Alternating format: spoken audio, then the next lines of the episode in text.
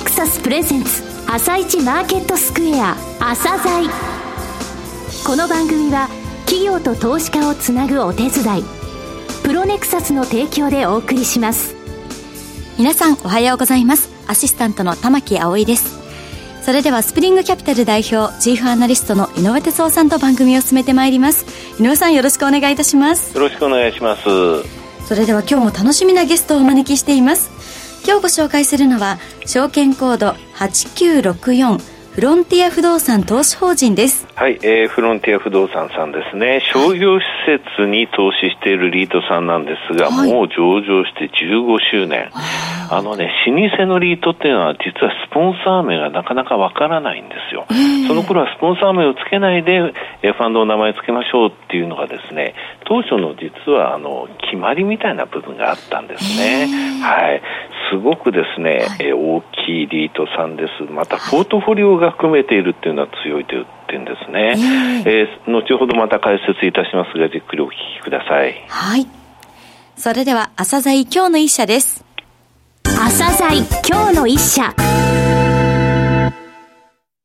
本日は証券コード 8964J リートのフロンティア不動産投資法人さんをご紹介いたします。お話しいただきますのは、三井不動産フロンティアリートマネージメント取締役財務部長の岩本隆さんです。本日はよろしくお願いします。よろしくお願いします。えー、この8月ですね、上場15周年を迎えられた、えー、商業施設をその投資対象とされている J リートさんです。えー、まずはスポンサー会社のご紹介、それからこのリートの特徴について簡単にお話しください。はい、えー、まずスポンサーについてですけれども、はい、えー、投資法人名がフロンティアということで、スポンサー会社名含まれておりませんので、はい、えー、実際ご存知のない方も結構多いんですね。うん、えー、本リートは三井不動産がスポンサーの商業特化型のリートになります。老舗ですからね。そうですね。老舗のリートって実はスポンサー名を頭に載せてないんですよね。はい。そその頃はそういう気概がちょっとあったなっていう気がするんですけどね。ねえー、おっしゃる通りです。はい。はい、それで三井不動産は、えー、オフィスビルですとかマンション開発を手掛ける、えー、国内有数の不動産デベロッパーでございますが、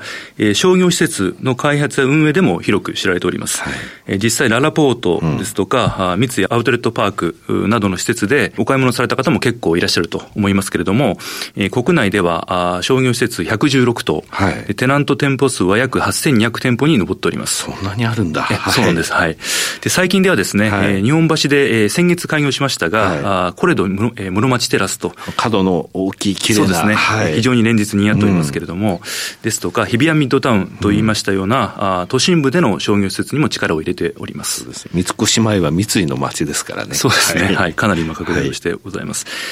あと続きまして、ポートフォリオの概要でございますけれども、はい、えー、本リートのポートフォリオは現在36物件、はい、えー、取得価格ベースですと資産規模は3315億円となってございます。はい、でこのうちの53%があスポンサーである三井不動産から取得したものでございます。はい、商業施設ですけれども、タイプいくつかに分かれてますよね。そうですね。はい、私ども大きく4つに分離をしておりまして、はい、えー、1つ目が多数の専門店を有します大規模ショッピングセンター。はいが、これが7物件ございます。はい、で、二つ目がスーパーや専門店が主体となりました中規模ショッピングセンター。これが12物件。はいうんで、三つ目、都心立地の、えー、都心型商業施設。これが9物件です。はい、で、最後に底地ということで8物件を保有してございます。底地もあるんですね。そうですね。はい。はい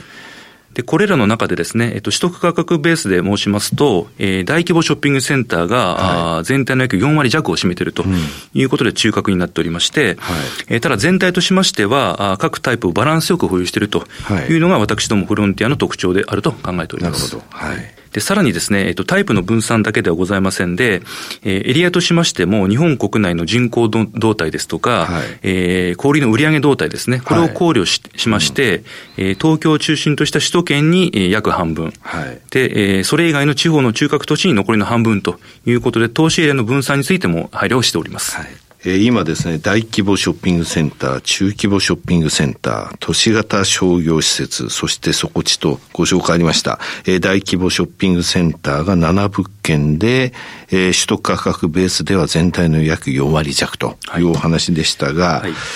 実際の物件名ですね、はい、ちょっとお聞きしたいんですけれども、ね、ご紹介いただけますか？えー、まず大規模ショッピングセンターですけれども、はい、スポンサーである三井不動産から取得をしました、えー、ララポート新三郷ですとか、はい、三井アウトレットパーク入間ですね、これが代表的な物件になっております。はい。で、このタイプは、1物件あたりの資産規模が大きいということと、あと長期固定賃料のマスターリス契約ですね。これによりまして、うん、えー、安定した収益を生み出すというのが特徴になっております。はい、えー、続いてですね、えっと、中規模ショッピングセンターでございますけれども、はい、こちらにはですね、埼玉県にございますララガーデン春日部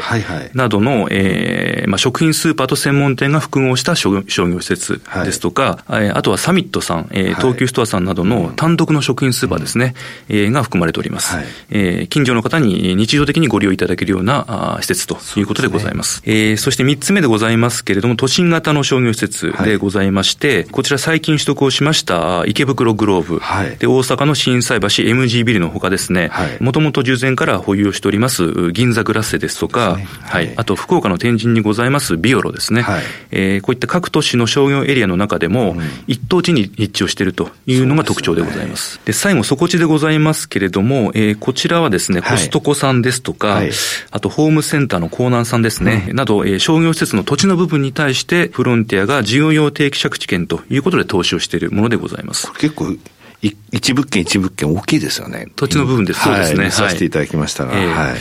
で、こちらはですね、その契約期間が満了した後は、建物を解体をしまして、更地の状態ですね、これで返却いただくというのが原則になっておりますので、はい、えー、まあ、仮に将来、まあ、違う用途にもこう転用ができるということが、はい、メリットとして挙げられると思います。ね、更地で返してもらえるって大きいですよね。そうですね。はい。さて、分配金の推移ですけれども、堅調ですね。おかげさまで、はい。2017年6月期以降、安定的に1万円を上回って、で、なおかつ増加してます。はい。この要因はどこにあります？はい。まずですね、はい、えっと、商業施設と言いますと、うん、その季節の変動ですとか、あるいはテナントの入れ替わりによりまして、えー、売上の変動が激しいというイメージがどうしてもあるんですけども、はい、実はですね、そのような変動リスクを避けるために、はい、個別のテナントとの契約ではなくて、施設一棟丸ごとですね、に対して、えー、その長期間、まあ、例えば20年間というような、はい、えー、マスターリス契約を締結するということで収益の安定化を図っております。この部分が安定化ですね。そうですね。はい。で、本リートが保有しております物件は約3分の2がこのようなマスターリス契約と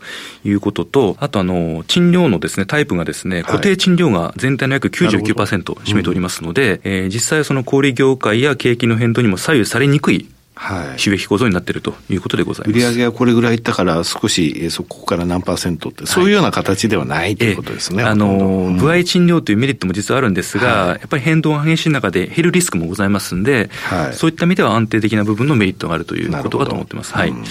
さて、格付けのお話をさせてください。はい、JCR から長期発行体格付け WA、はい。えー、見通しも安定適用取得されております。はい、えー、財務体質が非常常に強固なことで知られていますが、この財務戦略といいますかね、はい、財務の部分をお話しください。はい、そうですね。まず、あの、JCR の格付けですけれども、はい、えー、WA 以上ですね、はい、の銘柄、あの、WA のマイナスは含まないということになりますが、厳しいです、ね、カウントしますと、はい、えー、J リートの今63銘柄中ですね、はい、16銘柄しかございません。なるほど。つまり格付けの面では、あ我々はその J リート全体の上位の4分の1に含まれるということになります。で、かつこれによって、えー、日銀の投資対象にもなっているということでございます。すね、WA 価格ですからね。はい。はいで、続きまして、えっと、LTV の数値ですね。ロントゥーバリューですね。ロントゥーバリューですね。はい。こちらにつきましては40%台を上限。まあ、つまり50%には届かないという水準でコントロールしております。50%を結構あの、リートって意識されますけれども、えー、そうではなく40%台を,、ね、台を上限ということですね。はい、ということで運用しております。はいうんうんで、仮にですけど今後不動産マーケットが、まあ、ピークアウトするという可能性も当然想定はされるんですけれども、はい、えー、そういう状況をですね、むしろ後期と捉えまして、はいうん、えー、借り入れによって機動的に物件取得できるということも、まあ、考えられますので、はい、えー、そういうためにも LTV のコントロールは重要だというふうに考えております。なるほど。必要な物件、あ、これお買い得だぞってものが出てきたとき、はいえー、そういったときに機動的に借り入れ、借り入れをして、なるほど。借り入れで、調達ができるということですね。はい。うん現在の含み益、このリートはすごいなと思うんですが、はい、胸張ってご紹介ください。はい、そうですね。あの、直近の決算期であります2019年6月末ですね、の時点の、はい、えー、保有資産の母価の合計が2846億円ございまして、はい、で、えー、鑑定価格が3535億円ということでございます。はい、差額が、えー、含み益ですけども、689億円というふうになります。で、実に母価に対して24%を超える含み益があるということになります。これやっぱり15年、はい、長いこと、はいえー、ちゃんと、えー、タイミングを見ながら買ってきた。そうですね。ということですね。その効果が今現れているということかと思います。はい。で、さらにはですね、その格付けの期間ですとか、金融機関から見た時の信用評価ですね、はい、えー、この点ではその含み益を反映した、えー、鑑定価格ベース、まあ、つまり自家ベースでの LTV というのも評価の対象になっておりますので、うんはい、えー、含み益が多いということは間接的には財務の安定性に寄与しているというふうに考えております。鑑定価格 LTV で見たらもっと低くなるとね。おっしゃるとですね。30%台になるということだと思います。はい。さて、えー、物券を買いに行く、はい、えー、ローンティーバリューのコントロールもできてる。はい。となると外部成長というところを考えたいんですが、すね、スポンサー会社との連携とかですね、はい、成長戦略、こちらについてお話しください。はい、まずあの足元の不動産マーケットの環境でございますけど、非常に好調でございまして、はい。はい、えー、物件価格が高止まりをしているという状況でございます。あの正直申しますと、リートがですね、その投資をできるような、いわゆるそのいい利回り、高い利回りでの有料物件というのはあまり正直市場に出回らないという環境でございますので、はい、えー、ですが、まあ、このような環境下であってもですね、はい、えー、スポンサーの三井不動産が開発をしました有料物件を優先的に、えー、取得交渉できるということが我々フロンティアの強みだと思っております。はい。はい。で、実は最近ですね、都心型の商業施設3物件、はい、あの東京、大阪、名古屋の商業地の一等地で取得をしておりますけれども、ね、はい、それもですね、その強みが発揮できたものというふうに考えております。はい、はいですから今後の外部成長も、えー、基本的にはスポンサーからの物件取得がメインになるということでございます。はいあともう一点ですね、はい、えー、商業施設はテナントの誘致力ですとか、うん、あとその施設全体の運営力が、あ競争力、まあ、差別化の源泉に、ね、なっておりますけれども、うん、えー、三井不動産には豊富なあ商業施設の運営ノウハウがございます。はい。はい、そのノウハウを活用したあ運営サポートによりまして、えー、今後も安定した分配金の成長を目指したいというふうに考えております。えー、最後になりましたが、リスナーに向けて一言お願いします。はい。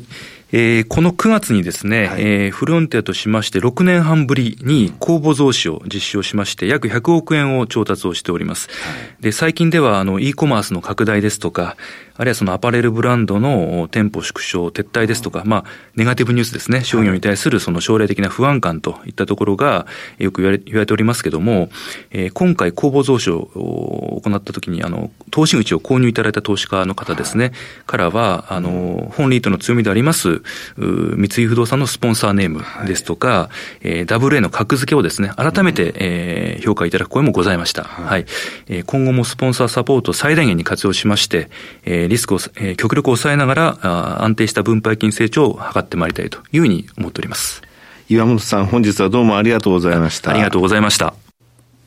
今日の一社、フロンティア不動産投資法人をご紹介しました。さらに井上さんにお話しいただきます。はい、えー、商業施設ですね、えー、大規模ショッピングセンター、中規模ショッピングセンター、都市型商業施設、そさらにそこっちですね、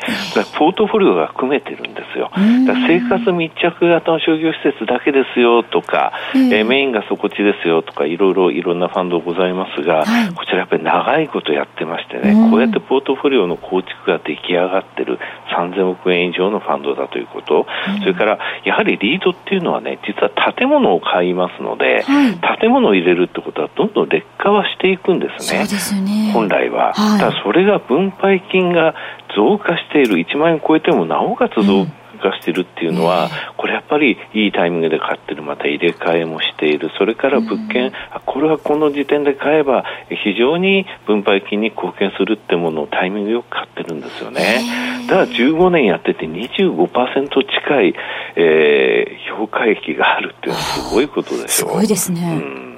だから大規模ショッピングセンターの部分についてもね、うん、あの長期固定のマスターリース契約とか、はい、それぞれねやっぱり物件に合わせた、うん、えー、契約っていうのをしてるってことですよね。ねあの非常にですね完成度の高いリートですよということを、はい、えー、そちらを覚えておいてください。はい。それでは一旦お知らせです。企業ディスクロージャー IR 実務支援の専門会社プロネクサス上場企業のおよそ6割2200社をクライアントに持つ。これはアジア証券印刷の時代から信頼と実績を積み重ねてきたからこそ。さらにプロネクサスが目指すのは企業と投資家をつなぎ日本の株式市場を活性化させることです。プロネクサス私たちは個人投資家の皆さんを応援します。井上哲夫今日のストラテジー。それでは井上さん、後半の解説もよろしくお願いいたします。はい、えー、今月も明日で終わりですね。そうですね。9月はあの日経平均が5.1%で、はい、えー、主要市場の中でトップの上昇率でしたよと。えー、で、その後番組の中で申し上げたのが、えー、まあ、日柄には入るけれども、値幅っていう、いわゆる調整っていうのはそんなにしないで、再度上昇できる地合いにありますよというお話しましたが、はい、10月も5.6%昨日の時点で上がってましてね、これまた主要市場の中でトップなんですよ。あ。らあら、何があったのって感じなんですけれどもね、はい、10月ってなんか強いんですよ。去年は27年ぶりに景気高値取って、はい、一昨年はもう忘れちゃったと思いますけど、皆さん16連投って日経平均あったんですよね。そうでしたね。で、通常ね、10月になると、決算発表、はい、中間決算の発表の時点のところでですね、結構あのファンドが日本株を買ってくるっていうタイミングになるんですけれども、今回についてはそれほど業績がよろしくないと。これから中間決算発表されるけれども、えー、まあ、ここでの情報修正ラッシュで考えづらい。逆にね、若干、あの、日経平均の一株当たり利益 EPS っていうのは、はい、あの、11月の中旬までの決算発表で、ちょっと落ちると思ってます、うん。えー、そういう状態なんですが、ヨーロッパとかに比べたらかなり回し。から、そううん、そうなんですよ。で、はい、アメリカの SP500 はいいけど、それ以外の全銘柄、うん、えー、の平均の EPS で見ると、まだ下落してますので、だからまあ利下げするわけなんですけどね、それに比べると相対的に結構マシな状態にはなってる。それは9月、10月の株価好調とともに円安っていう面が大きいんですけどもね。はい、ただ現物はなかなか外国人が買ってくれる状況にいないんですが、それでもやっぱり出てきた。あの10月15日から18日の週って4日しか立ち会いがなかったんですが、はい、えー、ついに現物を5564を買ってくれたんですよ。えー、でこの番組でずっと申し上げているのが、はい、外国人の先物売りってすごい溜まってますよということを申し上げてきました。えー、昨年末時点で5兆円、それが、えー、一旦、えー買い戻しによって指数が上昇して残高も減ってきたのに、はい、もう一回売られて8月に5兆5000億円まで外国人の先物売りが膨らんでるんですね、うちの会社の推計で、はい、それは買い戻されてきてると。で、10月、え9月の終わりの最終週、配当取りの週っていうのは、アノマリー的に、えー、先物を外国人売るんですよ。なんとなれば、投資信託とか、ロングオンリーのファンドが配当金が来ない。ただ配当取りの週で指数っていうものが配当込みの指数に合わせるために先物を買わなきゃいけない。その売り手になるのは外国人なんですと。だから10月初めのところで、私この番組で5000億円もまた外国人先物売りましたが、その後の5週間というのは今まで買い戻されてきてるんですよってお話しました。そ、ね,、の後2週間買い戻されて、はい、10月15、18日の週については6600億円。つまり現物と合わせて1兆2000億円買い戻し、まだまだってこと。まだまだ。はい。ですね。はい。井上さん本日もありがとうございました。また来週もよろしくお願いいたします。この後は東京市場の寄り付きです。朝鮮この番組は企業と投資家をつなぐお手伝い、プロネクサスの提供でお送りしました。